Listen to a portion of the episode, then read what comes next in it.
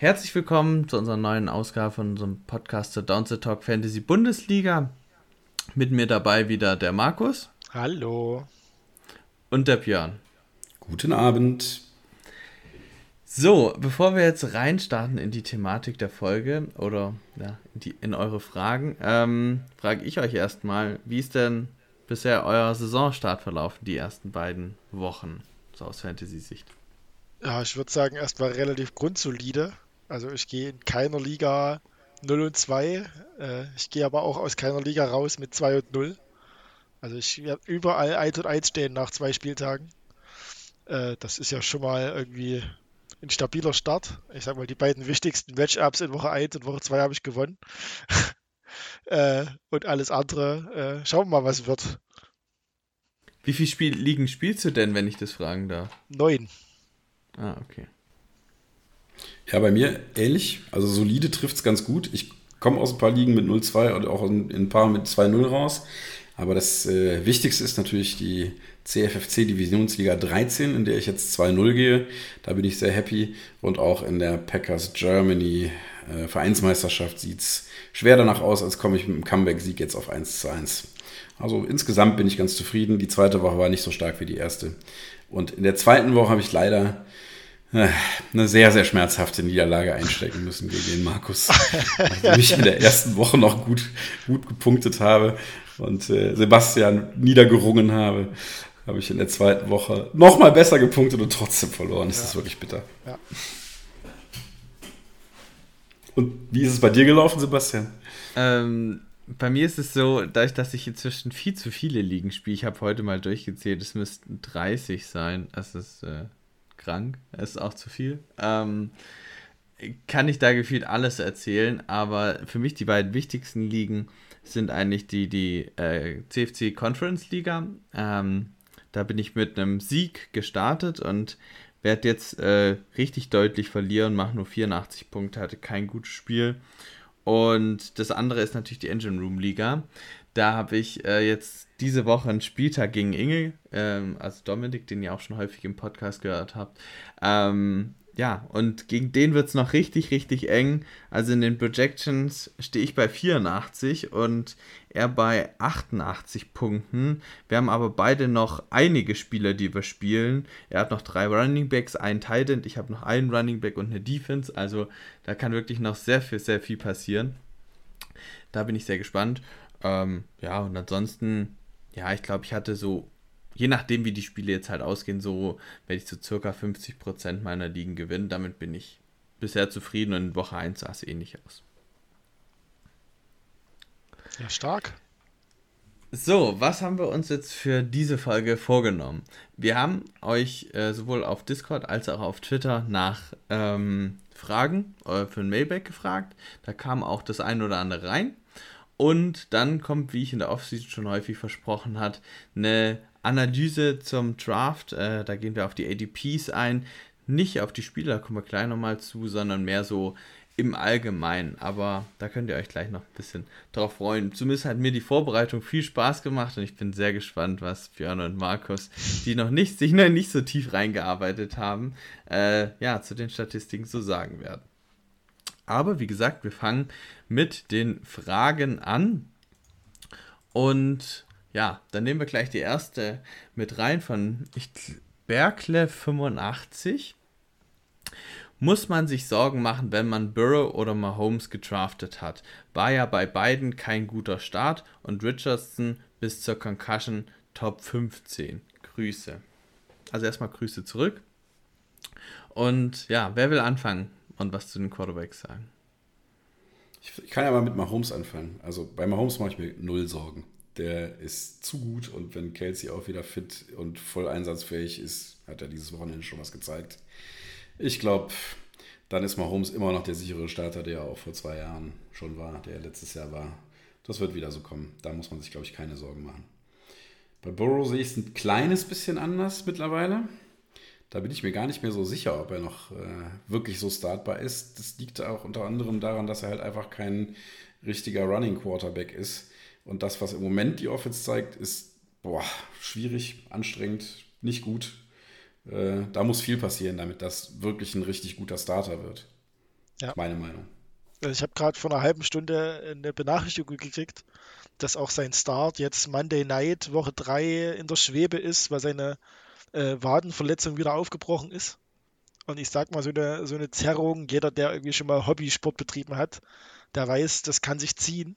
Ähm, also ich, ich bin jetzt nicht skeptisch ihm gegenüber, aber ich glaube, ähm, seine vermutlich relativ frühe ADP äh, ist er nicht mehr so richtig wert, wenn man sieht, dass von hinten ein äh, Mac Jones oder ein Daniel Jones oder ähm, eben auch ein Richardson äh, definitiv besser punkten werden. Jordan Love, nicht zu vergessen. ja. Sorry, Grün- und Goldbrille, die muss ich, kann ich nicht einpacken. Und ich finde es auch gerechtfertigt, weil Jordan Love hat tatsächlich auch äh, aus Fantasy Stats-Sicht äh, bisher eine echt richtig gute Saison äh, gespielt. Wenn wir jetzt mal gucken, die Stats äh, season-wise ist der beste Quarterback ist Kirk Cousins mit 46 Gesamtpunkten und dann kommt Jordan Love mit 43,3. Ähm, und ja, das liegt natürlich auch daran, dass er jeweils drei äh, Passing-Touchdowns geworfen hat. Die bringen ja einfach auch viele Punkte. Ähm, und ja, so würde ich eigentlich auch die Frage beantworten. Also bei Mahomes mache ich mir keine Sorgen. Äh, da habe ich mir auch nochmal die Zahlen rausgeschrieben. Der hatte jetzt im Schnitt diese Saison 21,4 Punkte. Das ist Platz 5 unter allen Quarterbacks. Im Vergleich zu letztem Jahr hatte er 25,2 Punkte, also schon nochmal 4 Punkte weniger. Aber er ist trotzdem einfach immer noch einer der besten Quarterbacks. Ob das jetzt nun das gerechtfertigt, ihn in Runde 2 zu, genommen zu haben oder so, klar, da fehlt auf jeden Fall noch ein Stück äh, bis dahin. Aber ich finde es trotzdem noch in Ordnung und ich glaube, der kommt auch nochmal wieder, wenn Kelsey auch ein bisschen fitter wird. Und bei Burrow ist es halt jetzt wirklich so, der hat 9,8 Punkte bisher gemacht. Das ist Platz 31 unter den Quarterbacks. Ähm, also, das ist schon ziemlich schwach. Äh, und letztes Jahr hat er 21,7 Punkte, also so viel wie Mahomes jetzt. Und war äh, Platz 4 unter den Quarterbacks. Aber ich glaube einfach, dass er noch nicht richtig fit ist. Und ich würde tatsächlich Burrow jetzt mindestens eine Woche mal ähm, ja, sitzen lassen und jemand anderen dafür starten. Und dadurch mir aufgeschrieben, dass man vom Waiver eben Love, vielleicht Cousins oder Geno Smith holen könnte. Die, also Love Street gegen New Orleans, Cousins gegen die Chargers und Geno Smith gegen Carolina. Das finde ich keine so schlechten Pickups, die je nach Liga noch verfügbar sein könnten. Und äh, zu Richardson, ähm, also wie du schon vorher gesagt hast, Rushing Quarterbacks äh, machen auch gut Punkte und er ist da Paradebeispiel dafür. Der sah richtig gut aus. Ähm, ich weiß nicht, habt ihr da News, ob der in, Woche, in der nächsten Woche spielen soll oder glaubt ihr, es sieht eher schlecht aus? Also ich glaube, wenn, er wirklich, wenn er wirklich im Concussion-Protokoll ist, dann würde ich davon ausgehen, dass er nicht spielt. Ähm, aber ich habe jetzt noch keine Informationen. Die Colts haben mich noch nicht angerufen mir gesagt, ja, so und so läuft's jetzt. Wie? Das gibt's doch nicht. Ja. ich bin auch schon ganz aufgeregt. Wann kommt's? Wann, wann rufen sie an? nee, ähm, weil ich wollte, äh, oder ich habe es auch gelesen, dass zum Beispiel mit, mit Tour oder so bei Quarterbacks Concussions immer ein bisschen kritischer sein könnten als bei anderen Spielern. Auch hier äh, müsst ihr einfach auf den Waiver gucken, was vielleicht am interessantesten für die kommende Woche ist dann müsst ihr ihn ersetzen. Aber ich denke, als, als langfristige Option für die, äh, für die restliche Saison sieht der sehr gut aus. Ja, äh, auf jeden Fall. Ähm, kommen wir zur nächsten Frage und die haben wir sogar gleich zweimal bekommen. Einmal ja, per direkte Nachricht auf Twitter und ähm, ja, einmal unter dem Post, äh, nämlich die Frage, Garrett Wilson, was machen wir damit? Beziehungsweise ich würde ihn gerne traden. Für wen könnte ich ihn denn traden? Ähm, das hat natürlich den Zusammenhang, dass Aaron Rodgers jetzt verletzt ist. Und ja, mit Zach Wilson sieht es nicht so gut aus. Ähm, wie steht ihr zu Garrett Wilson und was für Targets statt Garrett Wilson oder in einem Trade könntet ihr euch vorstellen? Markus, Aber musst du denn diese Frage direkt als zweite Frage stellen? Ich habe Garrett Wilson überall in all meinen Ligen.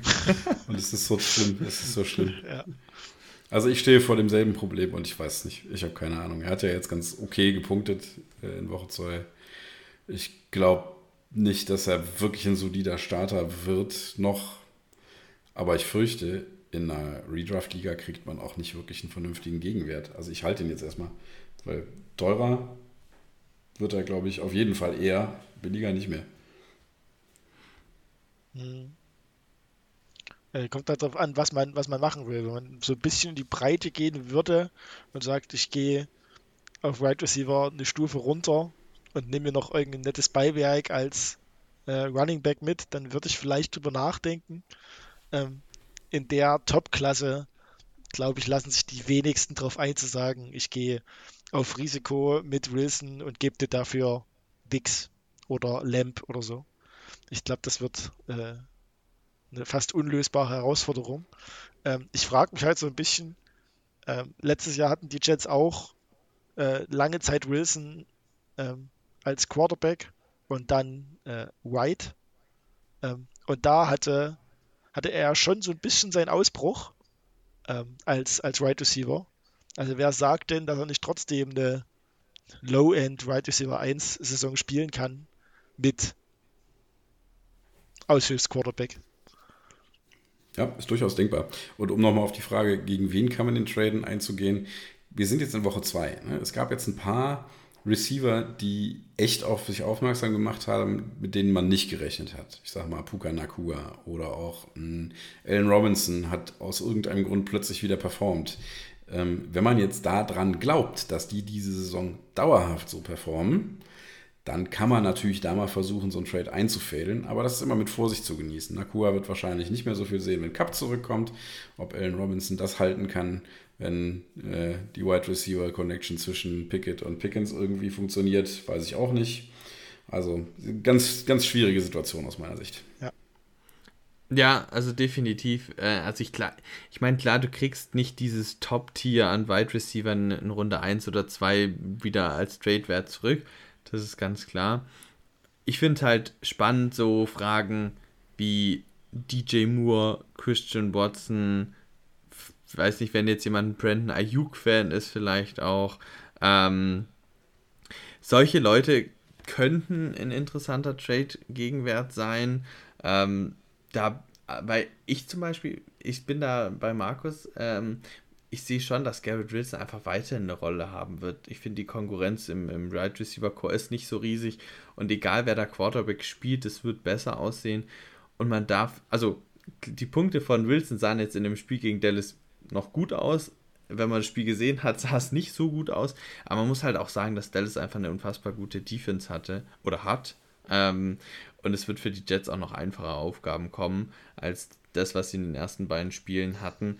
Und da wird dann auch Gerrit Wilson wahrscheinlich wieder mehr sehen und die Quarterbacks wieder besser aussehen. Also ich würde mir da jetzt noch nicht so große Sorgen machen. Ich würde vielleicht noch ein bisschen erwarten und wie du schon gesagt hast, Björn, ähm, er wird wahrscheinlich eher teurer als günstiger, aber wenn man jetzt irgendwas findet, irgendeinen Quarterback, äh, irgendeinen Wide Receiver und einen Running Back, den man gerne dafür hätte äh, und sich da einen Trade einfädeln kann, ist das sicherlich eine gute Möglichkeit. Wie gesagt, ich würde so ein bisschen gucken, was sind so die, die Wide Receiver, die so vielleicht Runde 5 bis 7 oder sowas gegangen sind im Draft und da mal gucken, was man da mag und ob man da was einfädeln kann. Das wäre so mein Tipp vielleicht. Ja, das finde ich einen guten Gegenwert, 5 bis 7. So, da kommen wir gleich zur nächsten Frage, die in eine ähnliche Richtung geht, aber einen anderen Spieler meint. Ich möchte Jordan Addison wegtraden. Welche Wide Receiver wären denn passende Trade Targets? fragt Atsche. Oh. Puh, äh, das finde ich ganz schwierig. Äh, ich bin eigentlich von Beginn an kein großer Jordan Addison-Fan. Ähm, aber ich bin also ich habe jetzt die, die letzte Folge Upside gehört und der sagt, halt Edison so lang es geht. Ähm, und entweder er, er kommt oder sein Wert steigt, also so ähnlich wie gerade bei, bei Garrett Wilson. Sein Preis kann eigentlich nur steigen.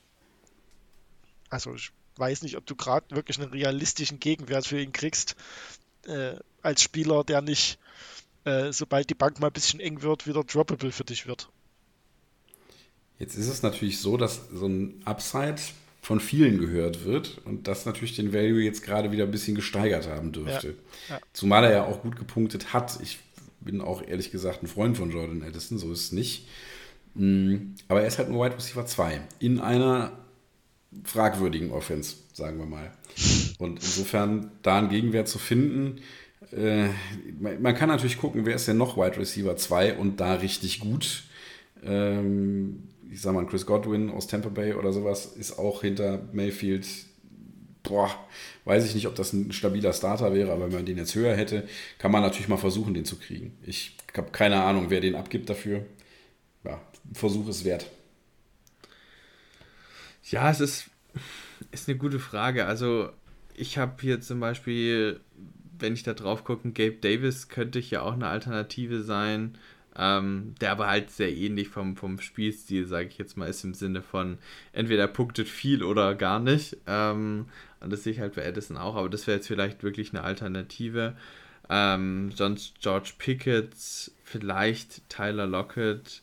Mir ist gerade noch, Drake London. Mir ist gerade noch Traylon Burks eingefallen, ja, so als realistische. Auch eine gute Idee. Mhm. Ja, ähm, genau. Oder wie du gesagt hast, Drake London, sowas in der Richtung. Oder vielleicht auch Christian Kirk ähm, oder Mike Williams. Sowas in der Richtung könnte funktionieren. Muss man sich halt überlegen, ob man das will und warum man unbedingt Addison abgeben will. Also ich denke mal, wenn man ihn getraftet hat, hat man sich ja schon was vorgestellt. Und wie gesagt, ich glaube, da kommt noch mehr als das, was wir bisher gesehen haben. Ähm, das, ist natürlich das was wir gesehen haben, punktemäßig, ist doch schon gar nicht so schlecht. Also. Genau, das kommt dazu. Er hat halt äh, immer die tiefen Bomben gesehen. Das ist halt dann sehr, ja, ich sag mal, wellenförmig, wie das performen kann. Aber äh, ja, wie gesagt, ich, ich denke, da kommt auch mehr Konstanz rein. Und wie gesagt, bisher sieht es ja gar nicht so verkehrt aus. Hm.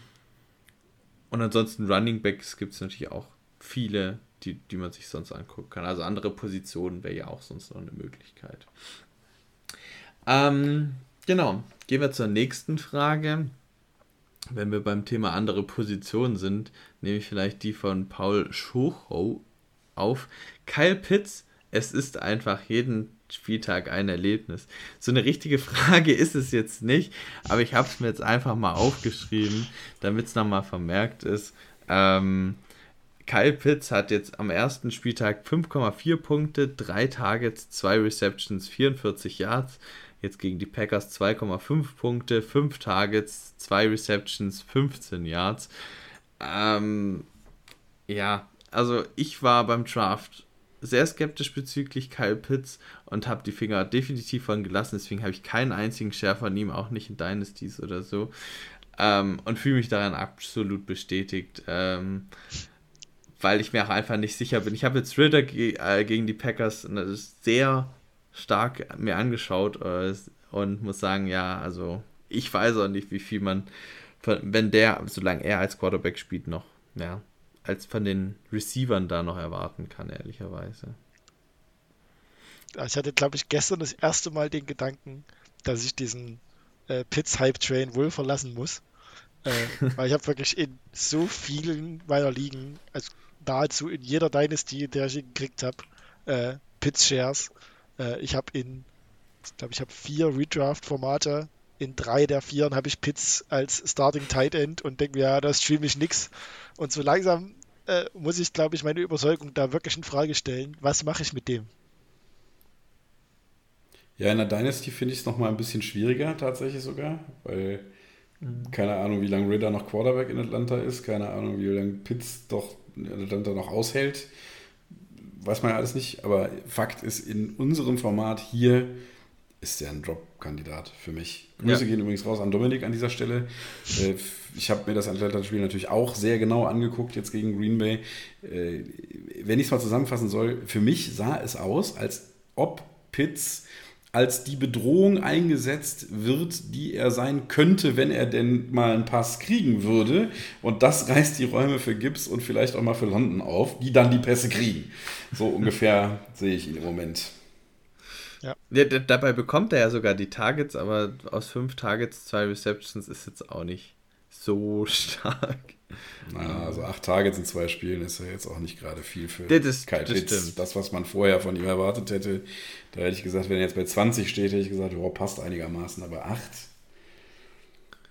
ähm, man kann vielleicht nur noch anmerken, Free Kyle Pitts, also analog ja, Free Allen Robinson, ja. weil also vom Talent halte ich natürlich extrem viel vom Spieler, aber der, der Landing-Spot ist gerade einfach, vor allem aus Fantasy-Sicht, undankbar. So, dann kommen wir jetzt zu den Verletzungsfragen, die es natürlich auch immer am Saisonbeginn gibt. Äh, so zum Beispiel von ähm, ja, HW Ed Catalinus. Ähm, der hat geschrieben, kommt es mir nur so vor oder gibt es diese Saison schon sehr früh viele verletzte Spieler auch mit längerem Ausfall? Und bevor ihr darauf antwortet, ich habe mir mal jetzt mal rausgeschrieben, ähm, also zunächst mal habe ich eine Statline gefunden oder äh, ein Stat, ja, eine Statistik von letztem Jahr. Da hieß es nämlich, dass es insgesamt 5,6% weniger Verletzungen, also 2022 gab, als 2021. Die Verletzungen sind da also so gesamt, insgesamt zurückgegangen. Ähm, was auch daran liegt, dass viele Verletzungen, ich glaube 50% der schweren Verletzungen oder äh, von Verletzungen kommen bei, durch Special Teams zustande. Und das hat man ja auch immer versucht, mehr und mehr zu, ja, die Anzahl der, der Special Team Snaps zu limitieren.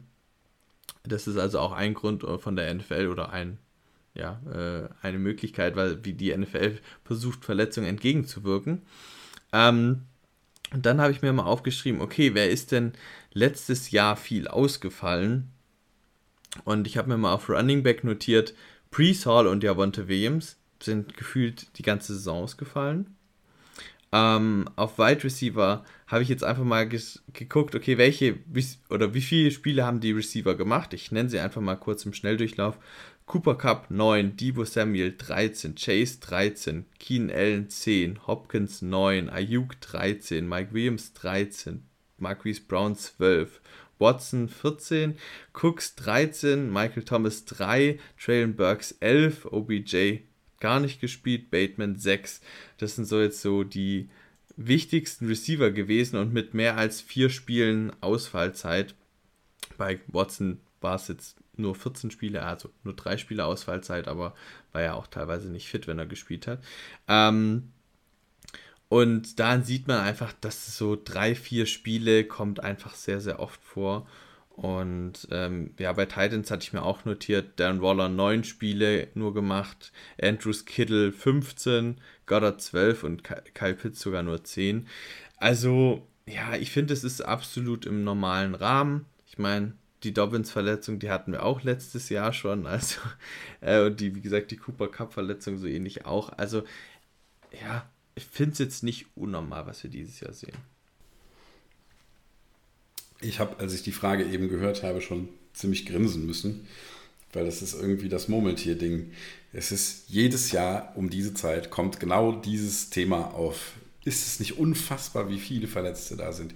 Ich glaube, es ist irgendwie so gefühlt jedes Jahr schlimm, weil man ja selber dann auch betroffen davon ist. Aber wie gesagt, das ist jedes Jahr die gleiche Frage. Aus meiner Sicht tut sich das nicht allzu viel. Wenn du die Quarterbacks anguckst, was da auch an Ausfällen war, Trey Lance hat sich schwerst verletzt und äh, nachher dann ja auch noch äh, der Backup, der äh, es geschafft hat, da die Nummer 1 zu werden, war ja dann auch noch im letzten Spiel sogar raus. Äh, aber auch Langzeitverletzte hast du ja gerade selber schon genannt. Ähm, klar, wir haben natürlich jetzt hier diese Saison mal wieder Hardcore-Verletzungen, gerade bei Storylines, auf die wir uns alle sehr gefreut haben. Meine New York Jets äh, Bold Prediction kann ich auch in der Pfeife rauchen, eigentlich beide. Äh, allein durch diese eine Verletzung von Aaron Rodgers. Und das ist natürlich bei der Berichterstattung, die in der Offseason darüber war, äh, enorm prominent, dass dieser Ausfall jetzt passiert. Und auch noch so bitter nach vier Snaps. Und ja, keine Ahnung. Aber auch Tua ist letzte Saison mehrfach wegen Concussion rausgegangen. Und äh, es gibt immer wieder solche Ausfälle. Ich glaube, es tut halt immer noch mal extra weh und deswegen kommt diese Frage jedes Mal ähm, mhm. für, genau den, für genau den GM, der mindestens ein oder zwei Spieler hat, die plötzlich so eine Langzeitverletzung haben und das erste Spiel irgendwie mit 35 Punkten verlieren, weil zwei Nullnummern drin sind oder quasi nichts ging in seinem Team. Ähm, und dann kommt schon dieser Gedanke auf, boah, das hatte ich die letzten Jahre ja nie, dass mein halbes Team direkt nach einer Woche verletzt ist. Ähm, und ich glaube, deswegen kommt, wird diese Frage auch nächstes Jahr wieder kommen und auch übernächstes Jahr. Ähm, aber, also ich sehe auch keine, ich habe gerade nicht das Gefühl, dass das statistisch wesentlich mehr ist als sonst. Also vielleicht noch als Tipp, ich spiele auch viele Ligen wie Sebastian. Deswegen habe ich natürlich auch die ein oder andere Liga dabei, wo mein halbes Team schon kaputt ist. Aber ich habe auch welche dabei, wo es nicht so ist. Und dann ist es schon wieder nicht mehr so schlimm. Ja.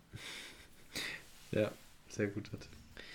So, an die Frage muss ich natürlich noch äh, ja, dran anhängen, die Frage von Schmitzer. Wie geht man mit frühen Verletzungen um? Cup, Dobbins etc. müssen ja irgendwie kompensiert werden. Traden kann helfen, aber eher in die Spitze oder in die Breite investieren? Boah, das kommt aufs Team an, ne? Ähm, also ich habe jetzt schon äh, zwei, Trade, zwei Trades in meiner äh, Division-Liga gemacht. Und da waren es tendenziell beides eher Trades in die, in die Breite als in die Tiefe. Ähm, aber ich bin relativ zufrieden damit. Es waren aber auch keine verletzungsbedingten ähm, Trades, sondern eher so, äh, ich bin unzufrieden nach Week 1, ich muss irgendwie krass overreacten und äh, die Spieler, die mir nicht gefallen, einfach direkt rausschmeißen. Ähm, deswegen, ich glaube, da kann man keine allgemeine Regel treffen. Man sollte immer in die Breite oder immer in die, äh, in die Spitze investieren. Äh, wenn ich kann, will ich natürlich den Top 3 Right Receiver am Ende der Saison. Aber wer weiß das vorher? Ähm, deswegen guck dir dein Team an und äh, evaluiere selbst. Ja, die wichtige Frage ist, an wen glaubt man? Ja. Das ist bisschen der Punkt. Ne? Klar, wenn dir jetzt irgendwer flöten geht, der äh, fest eingeplant war als Starter, das tut weh, dann geht der auf IA, ein Cooper Cup sitzt bei mir auf IA, der kommt irgendwann zurück und dann habe ich eine Bombenergänzung. Ähm, in dem Fall zum Beispiel habe ich jetzt dafür gesorgt, dass ich beim Waiver Target gerade nach Woche 1 äh, viel geboten habe, zum Beispiel eben auf Bukanakua.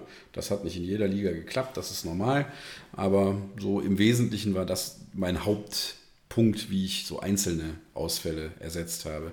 Ich gucke mir aber mein Team auch nochmal genauer an immer und schaue, wer von den Spielern mir jetzt nach zwei, vielleicht dann auch nach drei und vier Wochen äh, nicht mehr so gefällt, wo ich merke, der wird nicht so eingesetzt, wie ich es erwartet habe. Und dann versuche ich da zu traden.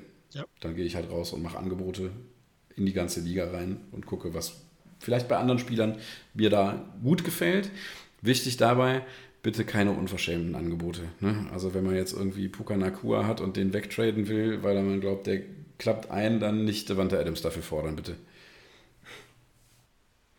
Ja, sehr gut, dass du es auch nochmal erwähnst. Ich würde vielleicht auch noch bei mir anfügen, also wie er sagt, das ist klar teamabhängig und auch wie, wie die Bank zum Beispiel performt, weil wenn die Bank durch die weg, äh, durch die Bank weg ähm, schwach ist, dann ist es natürlich ein, ein, Argument, in die Breite zu investieren. Aber wenn du jetzt da ein paar Leute drauf sitzen hast, die ja aus welchen Gründen auch immer besser sind, als man gedacht hätte, vielleicht sogar, dann macht halt die Spitze deutlich mehr Sinn. Und da macht, gucken wir vielleicht auch drauf, okay, wen habe ich vielleicht auf dem Waiver Wire bekommen, wenn ich einen Puka Nakua oder einen, äh, den Williams von den Rams bekommen habe dann habe ich da ja auch schon mal einen Top-Spieler gerade draufstehen. Dann brauche ich den zum Beispiel auch nicht zu ersetzen. Wenn ich die aber nicht bekommen habe, weil ich irgendwie nicht zu viel, nicht genügend Fab geboten habe, dann wäre vielleicht auch die Breite sinnvoll. Also da auch ein bisschen danach vielleicht schauen. Mhm. Und das ist eigentlich auch die perfekte Überleitung zur letzten Frage. Ähm, der Gerald aka Kubo schreibt, was sind eure Week 1 Overreactions auf dem Waiver Wire? Wie schätzt ihr Nakua diesbezüglich ein? Da muss man wissen, die Frage kam vor dem Spieltag. Wir nehmen jetzt hier am Montag auf, also direkt nach dem Spieltag. Das heißt, wir haben jetzt schon zwei Spiele von Nakua gesehen. Vielleicht nochmal ganz kurz einmal zurück zu der Frage vorher. Ne? Wenn ihr jetzt ganz konkret irgendein Problem im Roster habt, schickt es uns gerne mal per Twitter. Wir gucken uns das gerne an und geben unseren Senf dazu ab. Mhm. Ja. ja. Zu dem Thema Nakua Overreaction. Nach Spieltag 2 halte ich Nakua jetzt nicht mehr für eine Overreaction. Nach Spieltag 1 war ich durchaus skeptisch. Äh, Kyron Williams habe ich auch gedacht, ist überhaupt nicht der Value, den es am Waiver im Moment gegeben hat. Möglicherweise habe ich mich da auch getäuscht. Das scheint ja offenbar fast schon der Running Back 1 zu sein. Ja, also so richtig Overreaction habe ich im Moment gar nicht auf dem Zettel. Also ich glaube, meine äh, Overreaction neben den Rams-Playern äh, ist der äh, vermeintliche Run auf äh, Ravens Running Backs. Ähm, ja, kennt alle Gus Edwards Ähm, und es wird irgendwann wieder so ein richtig krasses Ausrasterspiel geben mit, weiß ich nicht, zwei Touchdowns und endlos viel Punkten. Aber Edwards war nie und wird, glaube ich, nie so viel, so weit wage ich mich jetzt raus, der Running Back sein, der einem souverän 10, 15 Punkte pro Spiel bringt. Und äh, Justice Hill wird das wahrscheinlich auch nicht sein. Ähm, also ich glaube nicht, dass die Ravens noch lang in diesem Running Back Room bleiben, sondern sich irgendeinen holen. Ähm, wen auch immer und wie auch immer. Ähm, aber ich glaube nicht, dass es so bleiben wird und deswegen fand ich da die, die Fab, die teilweise geboten wurden, auf einen der beiden schon ganz schön krass hoch. Also ich ja, kann so weit gehen, ich musste Edwards äh, am Freitag sogar droppen, weil ich keinen Platz mehr für ihn hatte. Und das ging einfach unfassbar schnell, dass dann Samstag die halbe Liga drauf gewavert hat, den wieder zurückzubekommen. Wie gesagt, das fand ich so ein bisschen witzig. Aber das finde ich ganz legitim, den sogar zu droppen. Also wer, weiß, ne? Also, ich, wir sind gerade in Woche 2. Bislang sieht es gut aus, ja. kann sich aber auch ändern.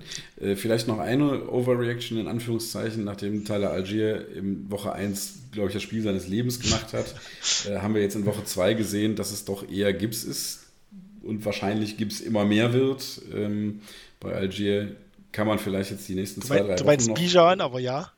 Äh, Entschuldigung, ja. Aber bei Algier glaube ich, dass man die nächsten zwei Wochen noch äh, was sehen kann. Das auch wieder Matchup abhängig. Guckt euch genau an, gegen wen die spielen, was für eine Run-Defense die haben. Sind die stark, sind die nicht stark? Äh, wenn Atlanta gegen eine Run-Defense, die löchrig ist, antritt, da kannst du beide starten.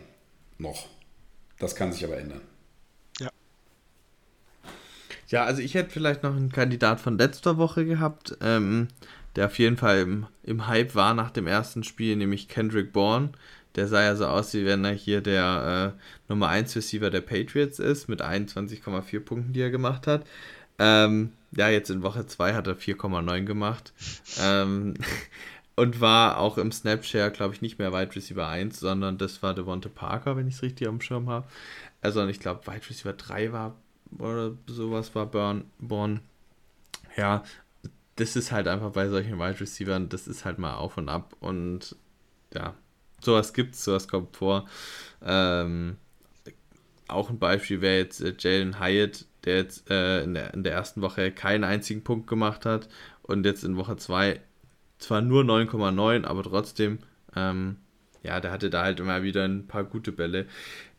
Das gibt's halt häufiger. Ähm, also ich bin auf einen noch reingefallen, mehr oder weniger äh, vielleicht auch mal da die Position abzurunden mit.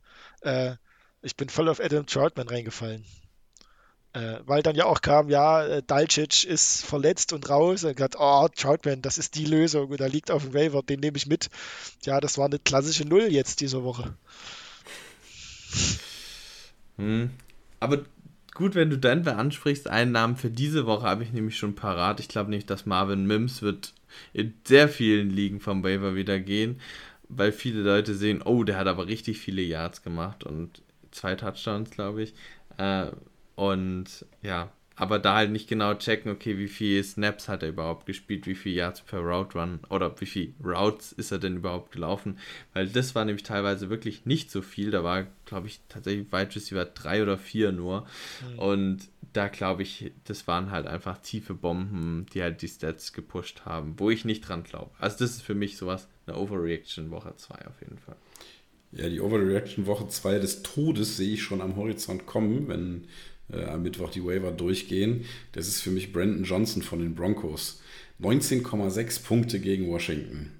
Aber drei Targets, zwei Receptions, zwei Touchdowns. Ja, ja, ja. Das wird und, garantiert und, wieder und der, komplett einbrechen. Und die, der eine Touchdown war die Hail Mary ganz zum Schluss, oder? Ja, genau. 45 Yards, nee, wie viel Yards? 66 Yards insgesamt sogar.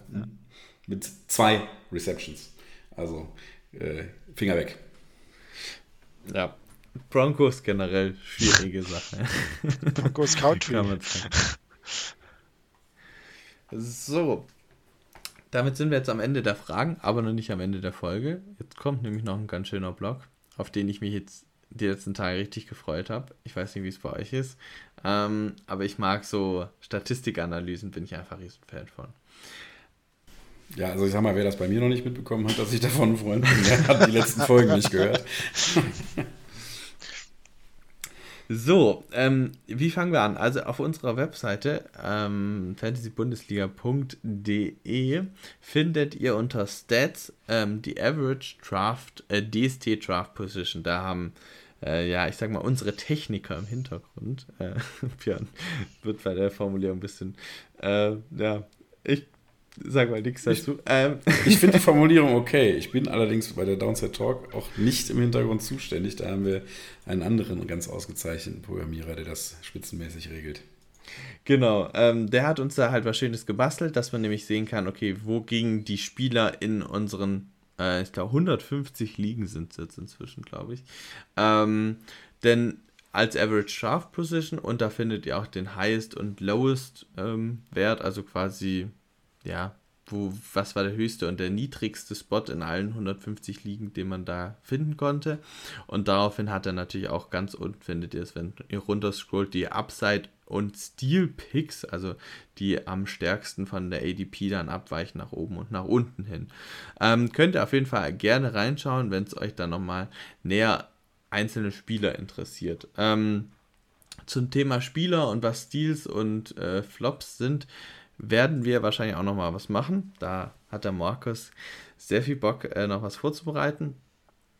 Was wir jetzt heute machen wollen, ist eigentlich im Endeffekt mehr so ein bisschen grundsätzlich drauf zu schauen. Nämlich so, das war nämlich mal eine Frage, die mich eigentlich mal beschäftigt hat. Hey, sag mal, ähm, wir sind uns ja relativ einig, dass die AFC momentan die stärkere Conference ist, aber werden denn auch mehr Fantasy-Spieler aus, der AFC, äh, aus der AFC gedraftet oder eher doch aus der NFC? Und zu, aus welchem Team gibt es denn die meisten Fantasy-Spieler?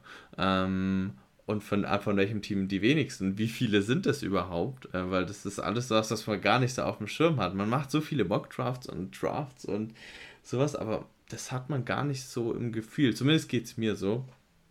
Und deswegen fand ich das mal ganz spannend, mir das anzuschauen. Wehe, du machst jetzt hier so eine Prediction-Nummer draus. Ich habe gar keine Ahnung und ja, kann mich jetzt eigentlich nur blamieren.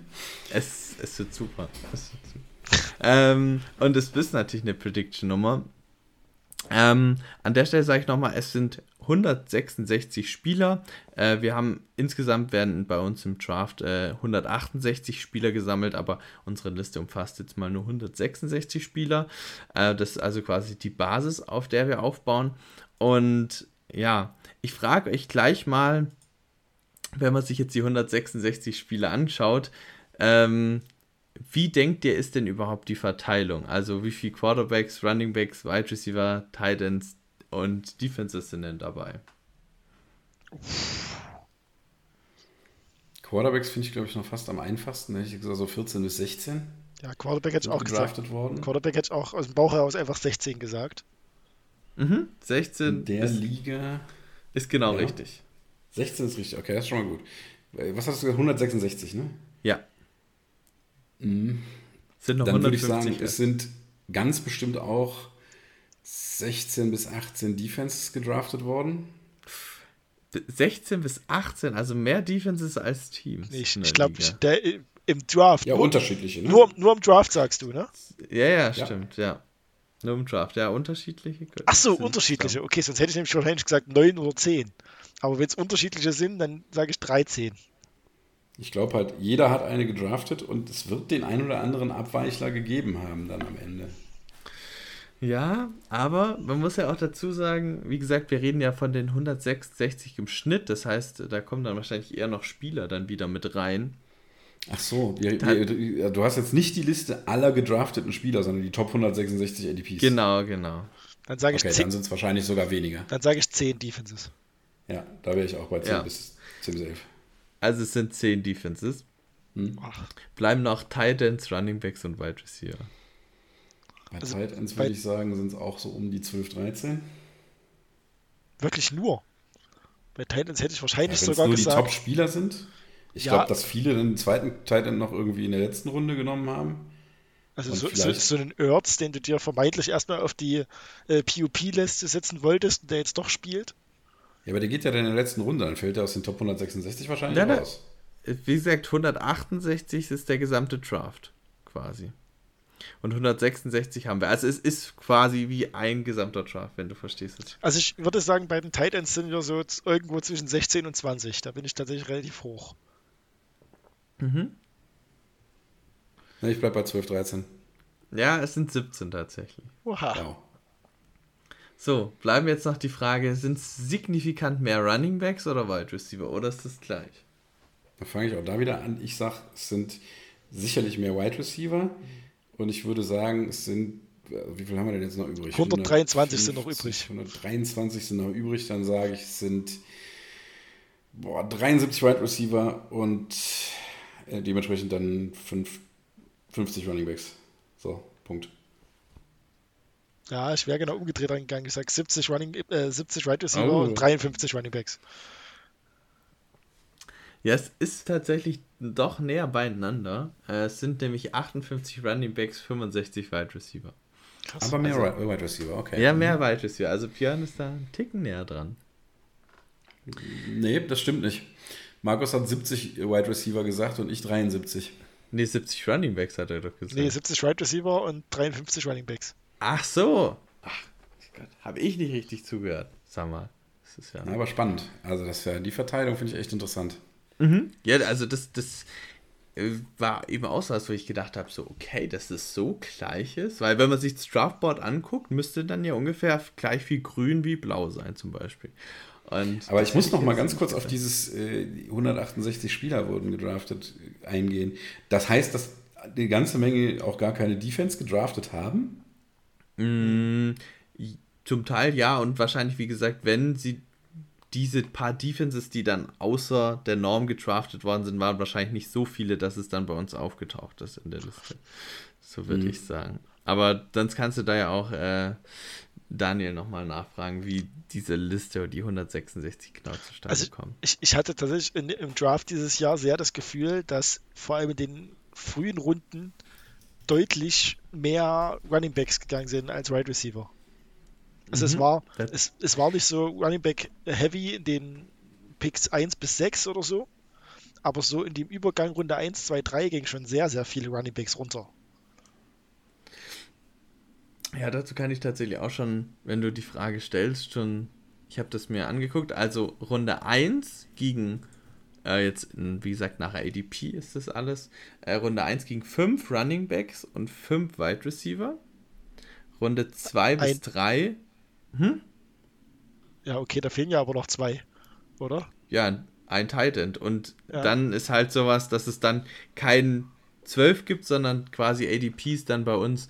Also wir haben jetzt 10,8, so, ja, okay. 10,9 und dann 13 und 13,6 und da fällt es dann quasi runter.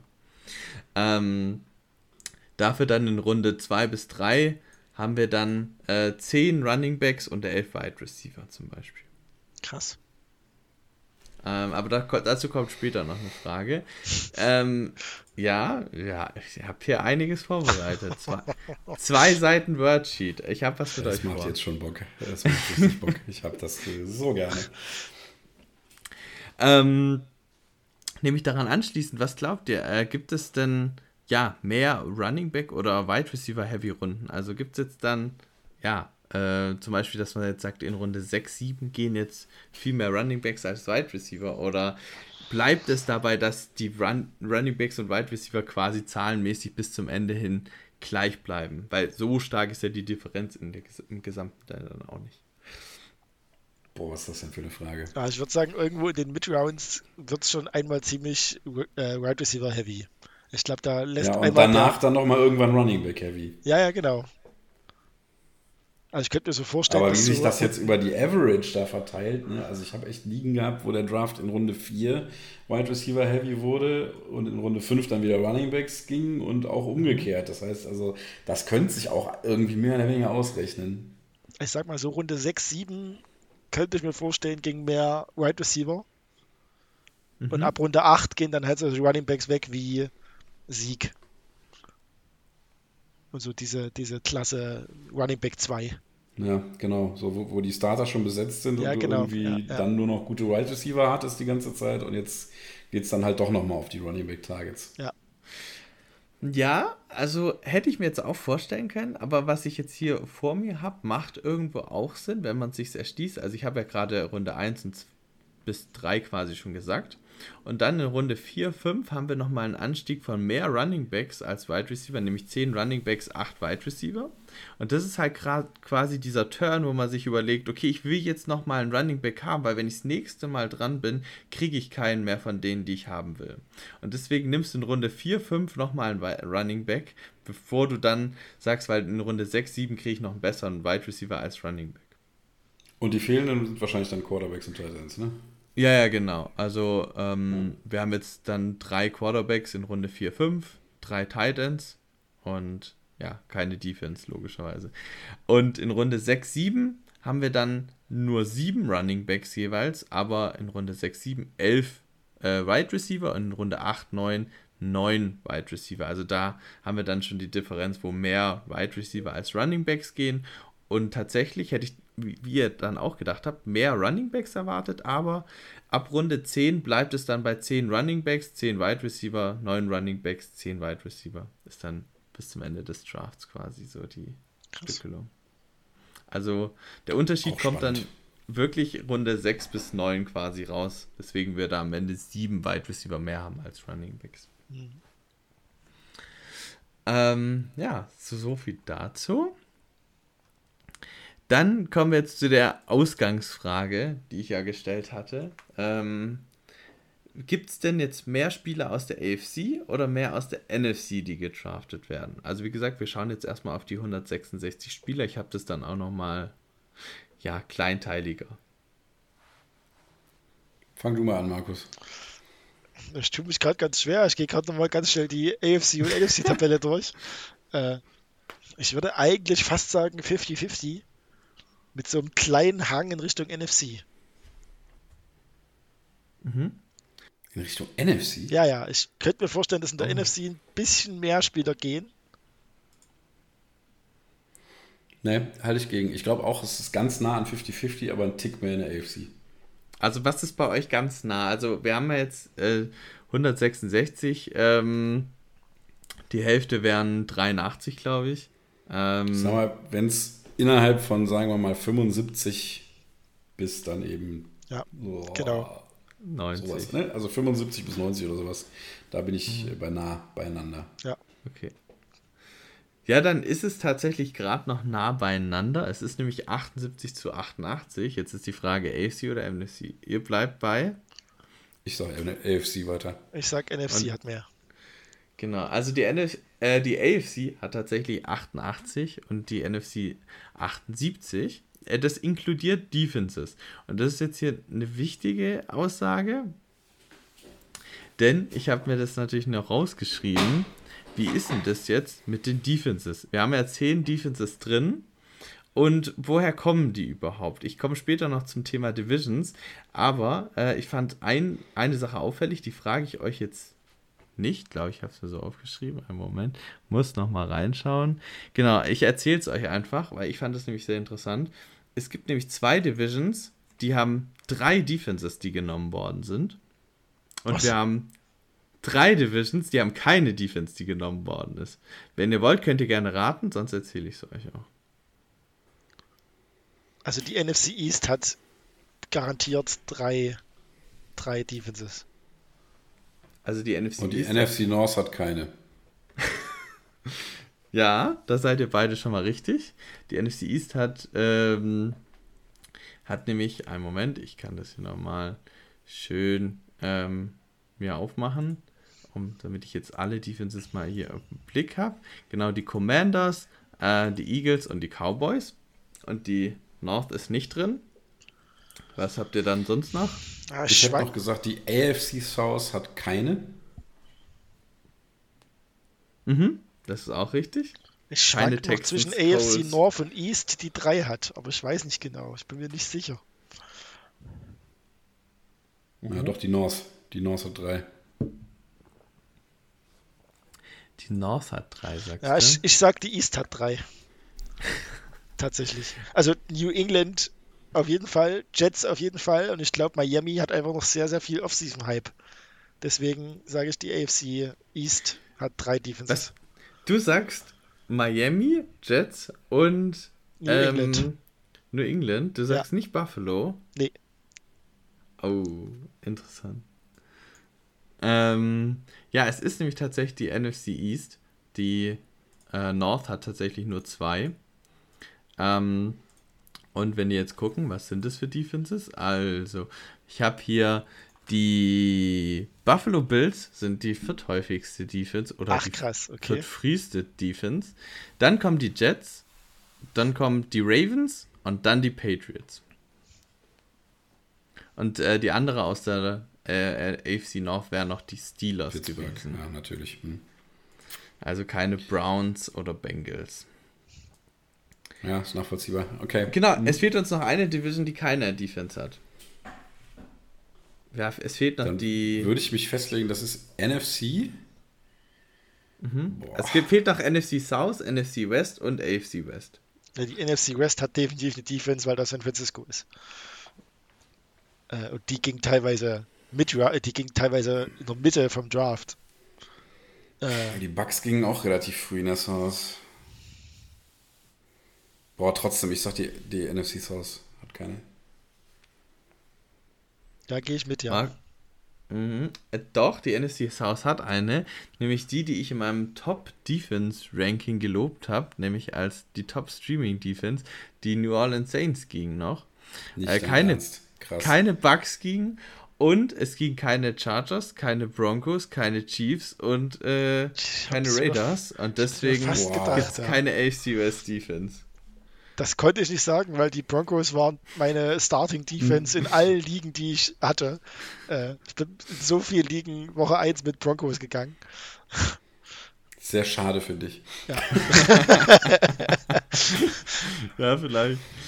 Ähm, aber mit einem war, war Markus auf jeden Fall richtig. Die 49ers sind mit Abstand die ja, früheste Defense äh, mit ADP 115,6. Ähm, also die anderen waren dann 125, 127, 140. Da gibt es dann also schon große Abstände noch. Ähm, gut, dann haben wir das Thema Defenses abgehakt. Ähm, sind wir nochmal bei der Gesamtheit. Ähm, ich hatte ja vorher erzählt, okay, wir haben 166 Spieler und so weiter und wie der Unterschied AFC, NFC ist. Aber wie sieht es denn jetzt bei den Teams aus? Ähm, welches Team hatten die meisten und welches hat die wenigsten Spieler? Und wie groß erwartet ihr den Spread? Also, was ist der Wert? Was hat das, das niedrigste Team und was hat das höchste Team? Da sind jetzt Defenses inkludiert. Wir haben einen Schnitt, damit ihr euch das vorstellen könnt. Äh, bei 32 Teams äh, und 166 Spieler käme man auf einen Schnitt von 5,18 Spielern pro Team. Also bei den Markus, niedrigsten. du anfangen? Ja, tatsächlich, bei den niedrigsten bin ich mir ziemlich sicher, welches Team das ist. Äh, Ich auch. und äh, ich sag, es sind mit viel Glück sind es vier. Ich würde sogar sagen, es sind nur drei Spieler in dem Draft, äh, zumindest in der Statistik gegangen, und es sind die Houston Texans. Ich habe ein anderes Team. Geil. Also ich bin auch bei drei, hätte ich gesagt. Ja, Also ihr sagt 3 ist es der Wert vom niedrigsten. ja. Ja. Da kann ich sagen, es ist nicht 3. Es gibt Dann mehrere Teams vier. mit 3, aber Nein, zwei? Was? Zwei? ja, es gibt ein Team mit 2. Okay, dann äh, war es das von Markus? Weil Ja, dann sage ich, einen dann sage ich Houston Texans und zwei, ja. Das finde ich auch Nein, realistisch. die Houston Texans sind nicht mal in den Top 5 der schlechtesten Oh, krass. dabei. Okay. Ja, ich habe die Texans auch nicht vorne dabei. Also bei denen mit den wenigsten, ich gehe auf die Rams. Oh, Äh, nee, ja, die sind, die sind in den Top 5. Äh, die sind eins von diesen Dreier-Teams, aber sie sind es nicht. Äh, dann darf Markus wieder. oh, jetzt muss ich aber. Also ich da, also ich da, also da hatte ich jetzt ein Team auf dem Schirm, wo ich dachte, ja, das ist doch klar, oder nicht? Ist das. Also ich habe noch, noch zwei, drei im Verdacht, so ist es nicht. Also äh, mein, mein Es ist Verdacht, mein wo es nächstes- wirklich nur zwei sein könnten. mein, Willst du, mein, Markus? mein, mein nächstes wäre sonst Carolina. nee, glaube ich nicht. Also Carolina nächstes- hat auch drei. Mein nächstes, und das glaube ich, ist dann der mit den Zweien, ähm, Cleveland. Was? Nee, Cleveland finde ich ja krass viel eigentlich. Also ich habe hier mal, denn? Ja, Chubb, Äh, Ja. dann hast du Ein Cooper. Quarterback? Dann hast du diesen Quarterback, den keiner aussprechen draftet will. doch keiner. Doch, äh, Nein, den darf keiner draften. Dann haben- dich aus, der zählt nicht. Dann haben sie Elijah Moore. Also ich habe hier Ja, das, das schön mit Farben gemacht und ich sag euch, also von dunkelgrün bis rot und dunkelgrün ist die meisten und rot das am wenigsten. Und ich Boah, kann euch sagen, die, wie Browns sind im grünen Sektor, so viel dazu. Okay, krass. Also, ja, mehr ich, als ich will der die Schnitt NFC auch. will ich nochmal durchdenken gerade. Es gibt noch ein, zwei Teams, die ich obvious finde. Naja, es kann natürlich sein, dass es Green Bay erwischt hat. Na, aber ich das. glaube nicht mit zwei. Das kann ich mir nicht vorstellen. Nee, ich mir auch nicht. Detroit kann ich mir auch nicht vorstellen. Dazu haben sie schon, zu, die haben schon nur zwei Running Backs, die gegangen sind, auf jeden Fall. Ähm, plus Amon Ra. Vikings auch nicht. Ah, ich ich, ich traue mich eigentlich Ja, nicht, das auszusprechen, aber ich riskiere es jetzt. Ja. Äh, Commanders? Äh, nein, tatsächlich nicht. Da kommt natürlich das mit der Defense auch rein. Ja, gut, Ähm, ja, das stimmt. ist dann eins von fünfen, die gewählt worden sind, aber die Commanders sind es auch nicht. Da hast du halt auch nur noch die Gibson. Cardinals auf dem Zettel. Ja, warum nennt die denn keiner? Ja, weil die James Conner, Marquise Brown und Kyler Murray und Zach Ertz und so haben. Ja, genau. Also, Ja, ich aber wer draftet denn Kyler draft. Ich Murray? habe Kyler wer Murray draftet gedraftet. Zach Ertz? Also ich habe ihn auch gedraftet. Wenn der nach Woche 6 wieder da ist, habe ich einen super Quarterback. Ja. Also, ich kann euch sagen, äh, die tauchen da nicht auf, also weder der Titan noch äh, der Quarterback, Ah, Krass. noch irgendwie Rondell Moore oder sowas. Ähm, Krass. Also Ja. dann kann es wirklich sein, dass wir in den 166 längst nicht alle drin haben. Ja, das- Die- das- die das- das Late sicherlich. Also-. Hm. Ich denke, bestimmt gedraftet worden, wird es mich nicht überraschen. Über 200, 220, sowas könnte ich mir schon vorstellen. Ich glaube, den Spaß mache ich mir mal. Ich werde das mal nochmal auswerten über alle gedrafteten Spieler. Alle Drafts, alle Spieler und dann gucken wir mal, was dabei rauskommt. So, jetzt, jetzt fehlt aber natürlich noch, welches Team hat die meisten gedrafteten. Ne? Genau. Und da wie habe ich viele? mehrere auf dem Zettel. Und ich glaube, das sind sieben oder acht. Ich muss dich schon Ich sag festlegen. acht. Ich sage acht. Markus, was sagst du? Ist schwierig. Ich versuche gerade irgendwie zusammenzuzählen bei den Teams, die ich im Kopf habe, welche Spieler das sein könnten.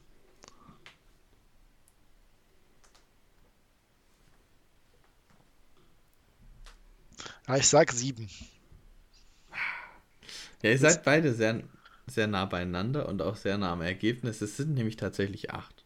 Willst du, anfa willst du anfangen, Björn? Ja, ich hatte ein Team im, in der engeren Auswahl. Ähm, also, Also- ich hatte mir vorher schon mal Gedanken gemacht darum. Ne? Ich habe jetzt noch nicht irgendwie gezählt oder Stats geguckt oder sowas, aber ich habe mir halt mal die Teams, ähm, die Liste der Teams angesehen und habe dann mal so im Kopf überschlagen, wer ist denn da so dabei. Und bei einem Team komme ich eigentlich nur auf maximal sieben. Da kann es natürlich sein, dass es die Defense noch gegeben hat, dann wären es acht. Also es gibt zwei Teams mit acht, das muss man noch dazu erwähnen. Okay, ich habe auch zwei tatsächlich hier auf dem Zettel stehen. Komm, dann hau ich beide raus. Baltimore und Seattle. Oh, dann hast du meins nicht dabei. Finde ich super, Baltimore und Seattle. Äh, sind beide nicht tatsächlich. Das gibt's Also ja es sind für mich ganz, ganz klar, ne? Tatsächlich mit sieben, ganz, ganz klar die Eagles. Die haben schon, nicht. die haben schon, die haben schon drei Running Backs, die definitiv in den Draft gegangen sind, einen Quarterback, zwei Wide right Receiver und einen Tight End. Und dann bist du schon bei acht. Oder Mhm. sieben. Ich kann keine Mathe mehr um die Uhrzeit. Aber also Eagles ist für mich eigentlich fast schon safe. Na, die Eagles sind wahrscheinlich eins davon. Ja, also Eagles haben acht, Seahawks haben sechs, äh, Baltimore hat sieben. Hm, dann war ich ja mit Baltimore zumindest mal nicht ganz daneben. Dann lass mich überlegen. Also Kansas City ist zu wenig. Was ist mit. Ah, das ist auch nicht wirklich wahrscheinlich. Dallas nicht, ne? Dallas hat, glaube ich, sechs oder sowas.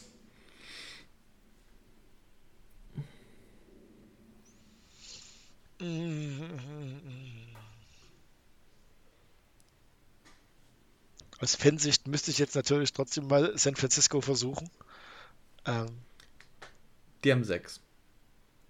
habe ich ja eigentlich gedacht. Die Bills hätte ich auch gesagt, sind weniger. Sind sieben? Was ist mit den Jets? Es sind sechs. Hm, okay. Mit inklusive Defense, ne? Ja. Hm. Boah, das ist schwer. Ich hatte noch die Bengals im Kopf vielleicht. Nee, das sind sogar nur fünf. Okay. Also das Team wurde schon genannt. das macht es nicht einfach. Wir haben schon die halbe NFL genannt. Wenn ich es auflesen soll, sagt das. Ja, warte mal, ich gucke jetzt noch eine Sache durch. Das kann also ich sag, nicht vorstellen. als kleiner ah. Tipp, es liegt bei dem Team nicht an den Running Backs, sondern an den Wide Receivers, dass so viele gedraftet worden sind. Es liegt an den Wide Receivers. Ja. Das wär, oh, ich hätte jetzt eine ziemlich bolde, aber die traue ich mich nicht. Dann traue ich mich die Chicago. Das sind tatsächlich auch sieben, aber das wären ja eher die Running Backs und nicht die Right Receiver. Ich hätte jetzt ganz bold gesagt Patriots. Oh, nee, das wow. sind nur vier.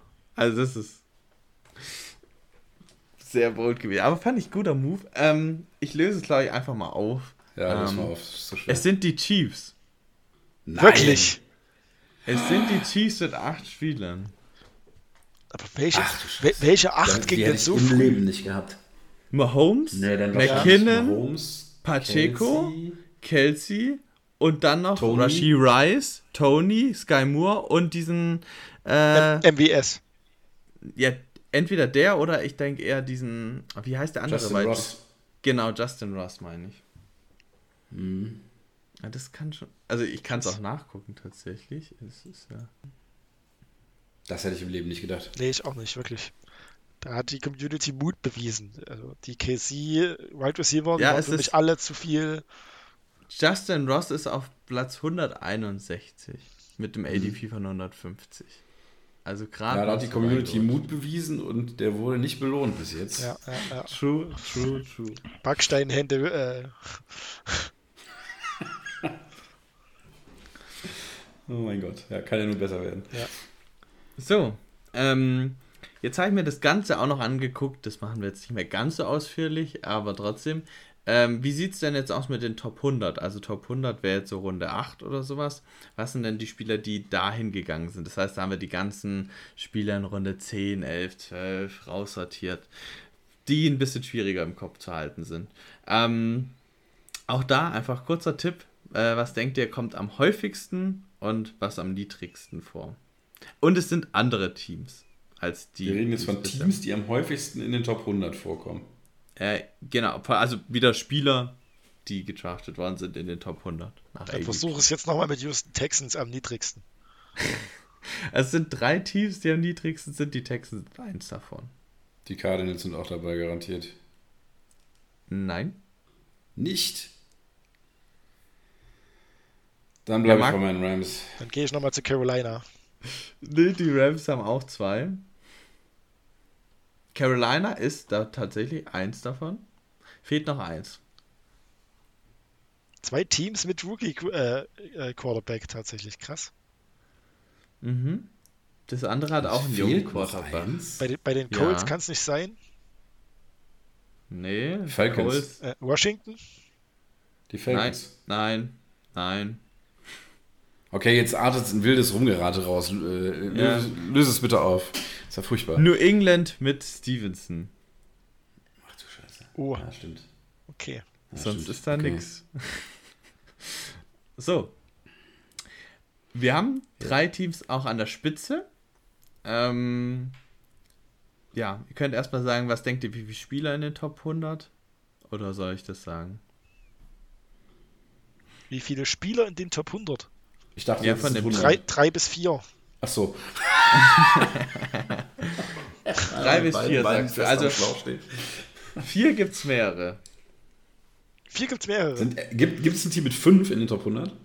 Ja. Wow.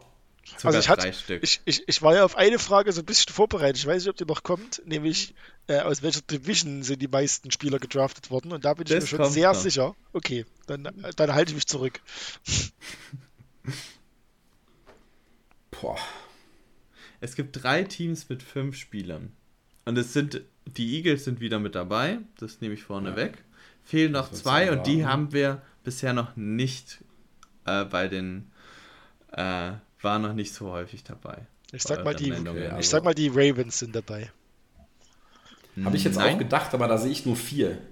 Ja, vier.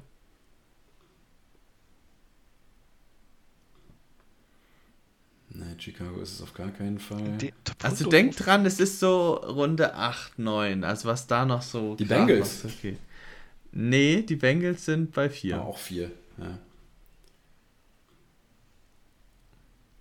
Dallas ist es auch nicht. Boah. Äh, Detroit ist es auch nicht, ne? Nee. Detroit hat 3. Ja. Welche hat man denn jetzt schon gesagt? Dallas wurde schon gesagt. Ja, das, die haben auch drei.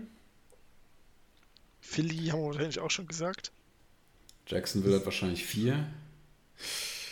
Jacksonville ist dabei und hat fünf. Was? Nein, echt wen? Doch. Wer ist der fünfte im Bunde? Ridley, also ich habe Ridley, Lawrence, Kirk, äh, Etienne, Etienne und äh, sehr wahrscheinlich Evan Ingram. Ingram. Ah, sehr wahrscheinlich, ja. Also ich könnte es ja, dir okay. jetzt auch heraussuchen, aber ich, würde ich jetzt davon aus. Ja, es würde mich mal interessieren, ob es Ingram ist oder doch Tank Bixby, äh, Bixby reingerutscht ist oder sogar Xavier Jones. Ne, glaube ich nicht. Ah, nee, muss also Tank Bixby ist, ähm, ist, ist äh, ADP 119,9. Also das. Mhm. Und Evan Ingram ist 82,4. Ja, dann ist es der. Dann hätte also ich noch Las Vegas im Angebot, aber da habe ich auch nur vier. Ja, Im Preseason Hype wäre mir noch äh, Pittsburgh eingefallen. Mm, -mm. Also, ich weiß, ich weiß jetzt nicht, ihr habt jetzt sehr viele Namen umgeworfen. Ich nenne es jetzt einfach die Seattle Seahawks. Was? Die hatte ich doch eben schon genannt. Bei, bei der Variante mit, die sind am häufigsten overall. Ich, bei den acht, ja, das kann sein, ja. Aber. Krass. Ja, gut, aber das ist, das ist nicht unrealistisch, ne? DK, Kenneth Walker, Tyler Lockett, JSN. Äh, dann ist er vielleicht noch als Defense dabei oder halt spätestens nee, Jack Charbonnet oder Gino. Äh, es ist äh, sehr wahrscheinlich Jack Charbonnet. Ich schaue nach. Ja, 93,7. Wo ist Gino? Ähm,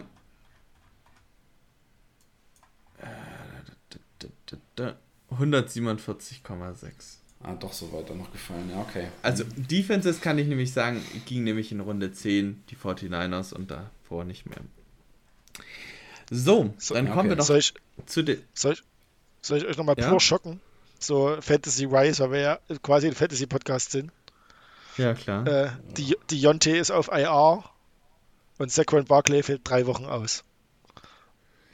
Tja. Beides Spieler, wo ich wenig Shares habe. Es gibt doch, es gibt, es gibt dieses Jahr viel mehr Verletzungen als sonst, kann das sein? ja, sehr schön. Sehr gut.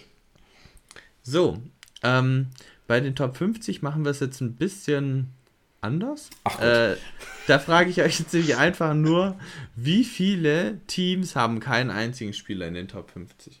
Boah. Wie viele? Mhm, es sind mehr als null. mehr als null? ich sag, ich sag fünf. Okay. Das, das wollte ich auch sagen, aber weil ich nicht das gleiche sagen will, sage ich sieben. Also sieben Teams haben keinen Spieler in den Top 50. Ja. Oh, das ist äh, interessant. Ähm, es sind tatsächlich zwei. Oh! Nein, das ist wenig. Es sind nämlich die Arizona Cardinals und es sind die Tampa Bay Buccaneers. Krass.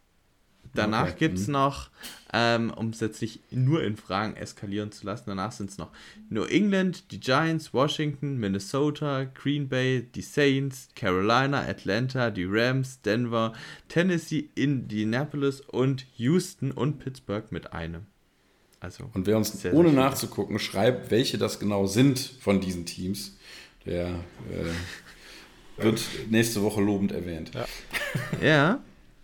Was ich noch interessant fand, ähm, wir hatten es ja vorher mit den, mit den, wie ist die AFC-NFC-Aufteilung? Da hatten wir es ja bei Gesamt, dass äh, doch mehr Spieler in der AFC gedraftet worden sind. Ähm, ja, bei den Top 100 war es plötzlich so, die NFC hat mehr Spieler in den Top 100 als die AFC.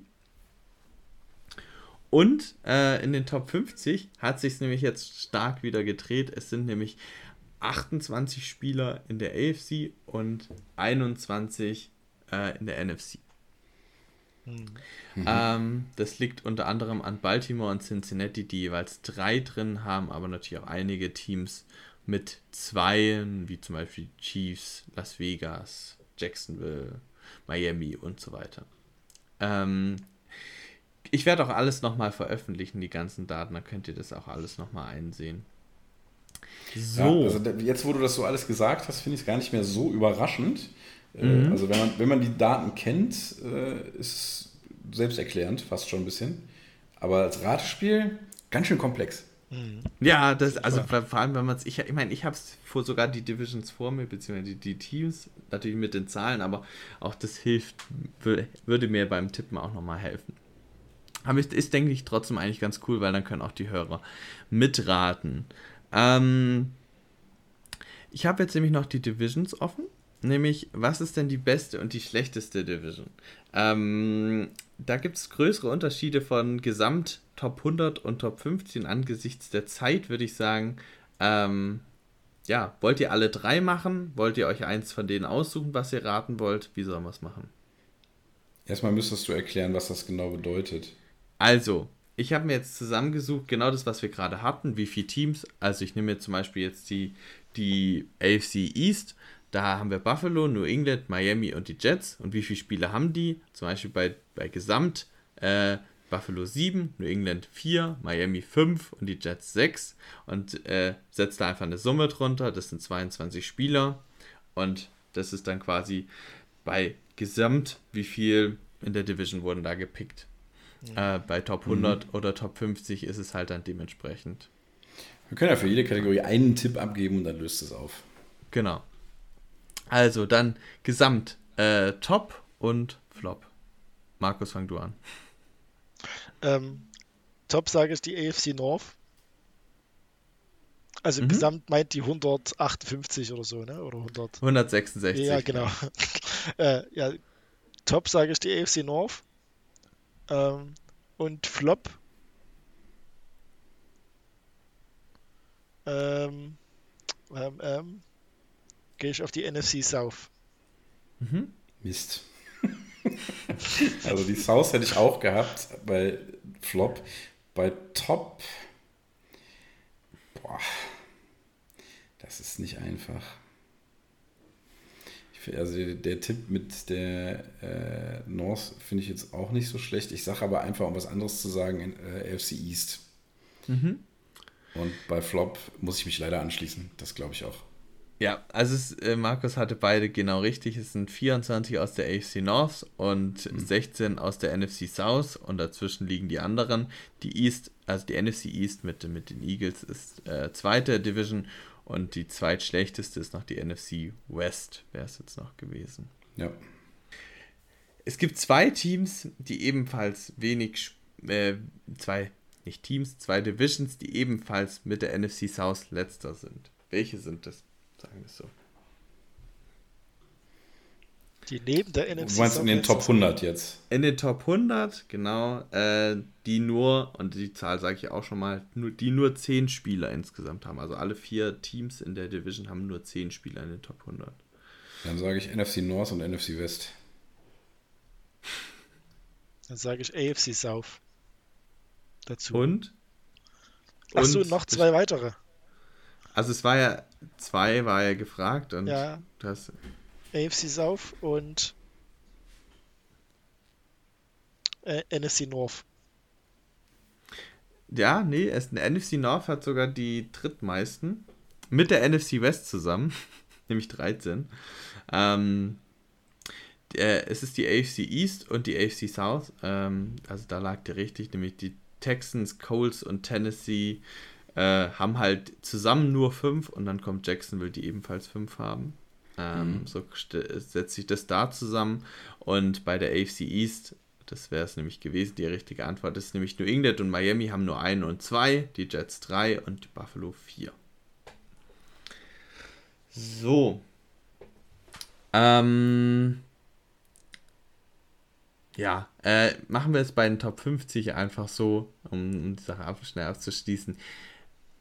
Die Division mit den meisten, ähm, mit den meisten T äh, Spielern in den Top 50 ähm, ist die AFC North. Wie viele sind das? Also nochmal, es sind äh, Pittsburgh, Baltimore, Cincinnati und äh, Cleveland. Wie viele das sind? Ja. Also der Schnitt wären sechs Spieler pro Division. Bis, bis Runde 50 heißt quasi, äh, Top 50 heißt quasi, es geht bis Runde viereinhalb. Ähm, Ungefähr.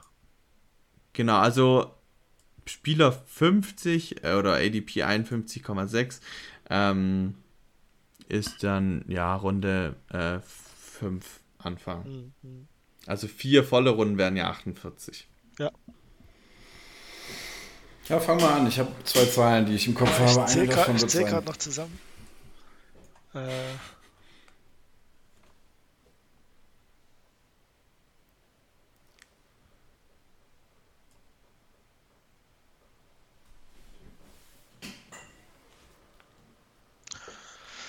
Ah, ich, ich gehe mal tief ran und sage 8. Ja, ich hätte 8 oder 9 gehabt, dann sage ich 9. Es sind tatsächlich 9 Stück. Ja, krass. Also Baltimore und Cincinnati haben 3, Cleveland 2 und Pittsburgh einen. Ähm, hm, Pittsburgh ist dann Najee Harris wahrscheinlich, ja, ne? Pittsburgh ja. ist wahrscheinlich Najee, ja.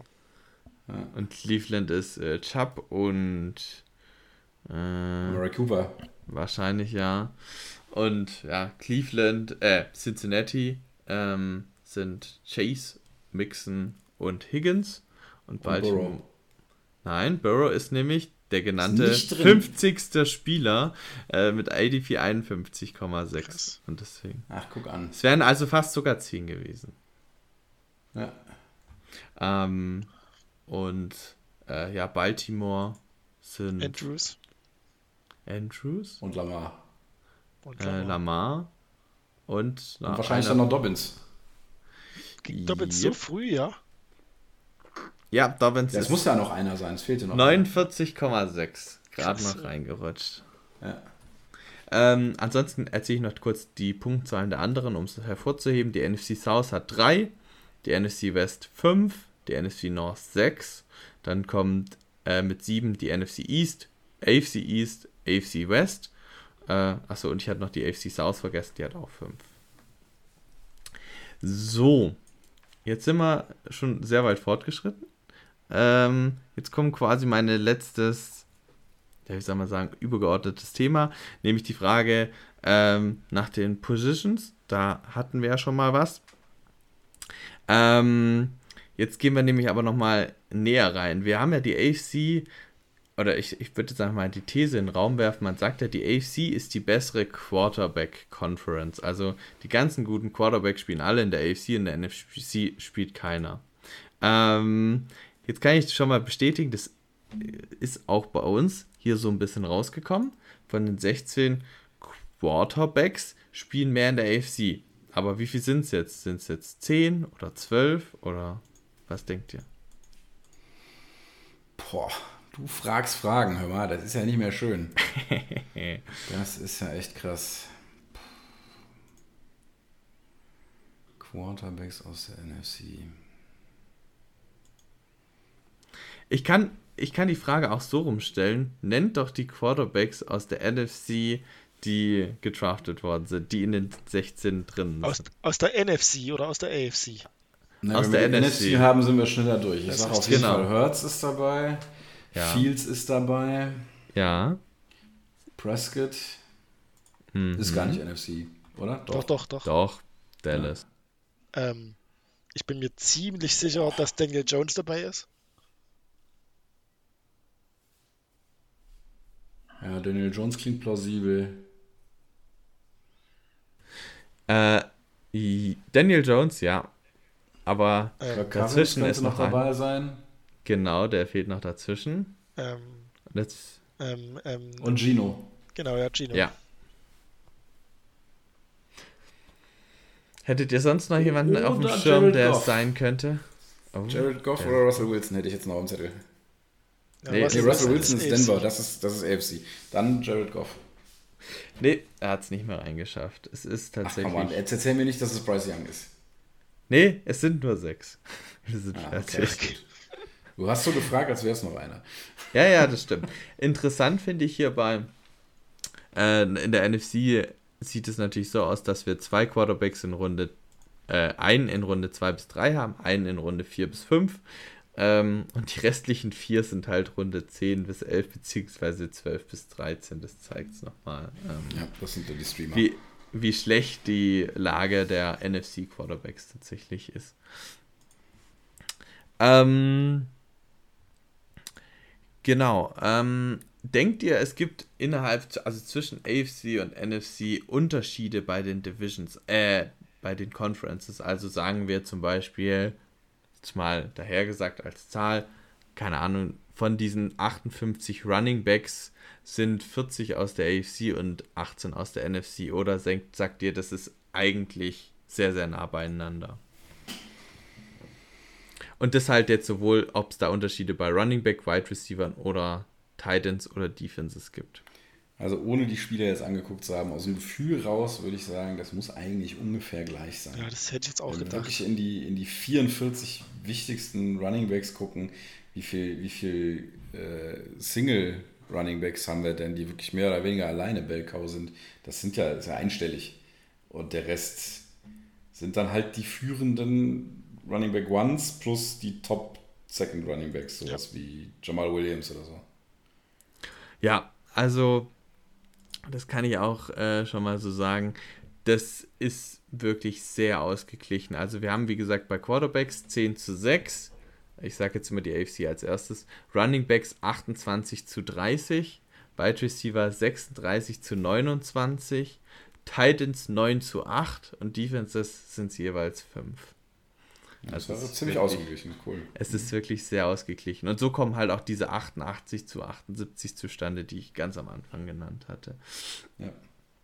Und interessanterweise gibt es hier auch nicht so große Unterschiede, dass man jetzt sagt, boah, hier die, die Running Backs aus der AFC oder aus der NFC äh, gehen hauptsächlich in Runde 1 und 2 oder sowas. Ähm, also klar, wir haben jetzt hier Running Backs aus der AFC in Runde 2 bis 3 sind es 7, in der NFC sind es nur 3, aber das sind relativ kleine Unterschiede. Also äh, am auffälligsten fand ich es noch bei den Titans auf, aus logischer Sicht. Äh, da ist nämlich in der AFC ja Kelsey und Andrews.